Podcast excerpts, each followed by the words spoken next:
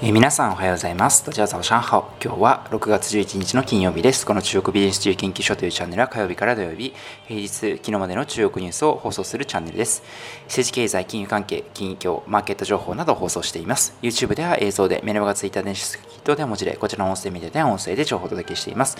えー、今日は金曜日の朝ですね。皆様いかがお過ごしでしょうか。では早速、昨日までの政治経済、金融関係のニュースから入っていきたいと思います。えー、まず最初のニュースですが、バイデン政権がですね、前トランプ政権の際に TikTok の米国人の利用を禁止したということは皆さんご記憶に新しいと思いますが、バイデン大統領はですね、一旦トランプ大統領の定めた、こちらの TikTok 禁止令を撤回するということで、別の代替策ですね、個人情報が流出しないような方策を検討していくということになりました。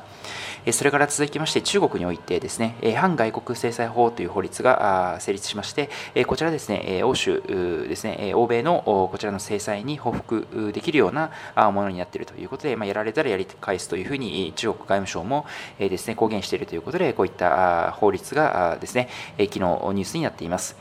それから続きまして、同じく法律関係のニュースですけれども、中国のですね、常務委員会、全人代ですね、の国会に該当する常務委員会で、ですね、10日、リゾートアイランドですね、中国のハワイというふうに言われております、海南島というリゾート島があります。南部にあるんですけれども、こちらのですね、自由貿易機構にする基本法というのを可決しました。これによりまして、金融開放ですね、このあたりも、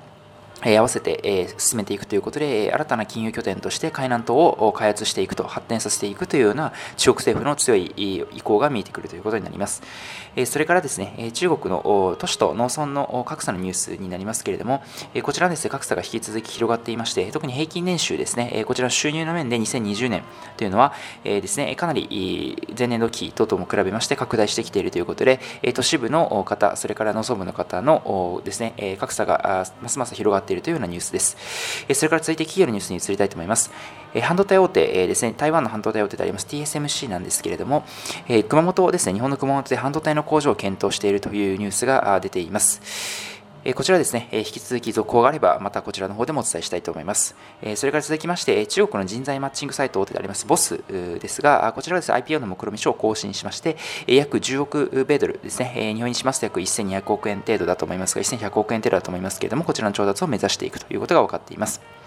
それから、ショート動画の快勝ですが、越境 EC の事業に本格指導していくということで、引き続きですね、こちらの事業を強化していく、拡大していくということも発表されています。では最後にマーケットニュースを移りたいと思います。昨日ですね、反戦指数なんですが、7営業日連続続落しまして、終値は前日0.01%安の28,738.88ポイントということで、わずかに下落ということになりました。え昨日ですね、さまざまなニュースもありましたけれども、特にですね、えま大きなニュースがなかったということかなというふうに個人的には思っていまして、えマイナス圏に、まやや沈んだというような流れで終わったのかなというふうに思います。ただ、アメリカのですね、消費者物価指数 CPI の発表というのがですね、控えておるということもありまして、え今日ですね、少し動きが出る可能性もあるかなと思っています。それから、反戦テック指数に関しては0.04%安、こちらもですね、7営業日連続続落で7969.17ポイントということで、引き続き下げています。では最後にトラック率見ていきましょう。まず、反戦指数の方ですが、1位がですね、BYD1211 番、自動車ですね、6.36%上昇、2位が審議コーナー968番、建材ガラス等々の会社で4.6%上昇、昇。3位が超高実業ですね、1113番、不動産デベロッパーです、1.94%上昇、下位3位いきましょう。下位3位がですね、中中銀香港2388番、金融コングロマリットですね、マイナス1.58%下落、下位2位がサニーオプティカル2382番、その他製造でマイナス1.8%下落、1 0カットのハイディラ6862番でマイナス2.82%下落になっています。えでは、ハンセンテック指数の方ですけれども、1位がですね、ジンドンヘルスで6618番、3.38%上昇。2位がウェイモブです、2013番、え2.09%上昇。3位がキングソフトで3888番、1.89%上昇になっています。え下位3位に移ります。えー BYD エレクトロニクスが2800 285番ですね、証券番号で、えー、マイナス2.25%下落。下位2があ、ユエウェン G1 ですね、オンラインブックの会社です。えー、772番、マイナス3.44%下落。一番悪かったのが、フォアホンバンダウティということで、半導体ですね、1347番、マイナス3.83%下落になっています。え今日もいくつかニュースをお伝えしましたが、個人的に一番気になったニュースはですね、海南島のニュースになります。え海南島のニュースですね、え昨日も資生堂、それから花王がですね、海南島の免税エリアに積極的に進出するというニュースをお伝えしましたし、それ以前にもですね、海南島の開発について、私の方で動画で特集したこともあります。えこちらですね、え非常に今中国政府がこの海南島の開発というのに力を入れてまして、え例えばですけれども、先ほどお伝えしました金融開放ですね、中国人民銀行もですね、こちらの中国海南島のファンドですね、こちらに対して、海外への送金を一部認める、逆に外資、外資系の金融機関の投資を認める、このあたりを伝えています。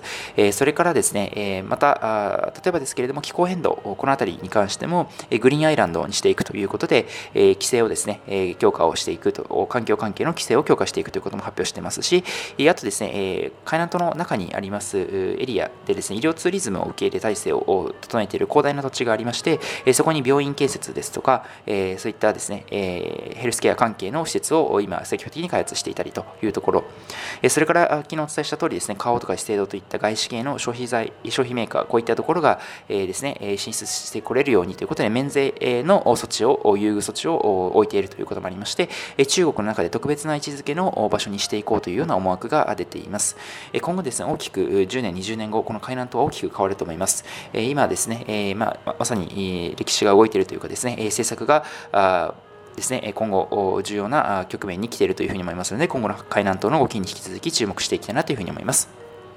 え今日はこちらで以上となりますけれども、えこちらのですね、え音声ビジネス音声以外にも YouTube、メルマガ、Twitter 等で日々情報を発信しております。え最後ですね、え今日は中国語ということで、金融解放という言葉をお伝えしたいと思います。え人論解ファンというふうに言いまして、え金融解放、漢字は全く同じを書きますけれども、金融は人論というふうに発音しまして、え解放はですね、解ファンというふうに発音します。え今日はですね、金融解放、海南島ニュースがありましたので、こちらとさせていただきます。え本日はですね、こちらで以上となりますけれども、引き続き様々な媒体で、え情報を配信しております。概要欄の方にリンクを貼っておりますので、興味ある方はぜひ一度ご覧いただきましたらと思います。それでは本日も最後までご視聴いただきましてありがとうございました。また皆さん、えー、明日お会いしましょう。良い一日を、みなえー、グッドラック中に名ハオユン、シャツジェン。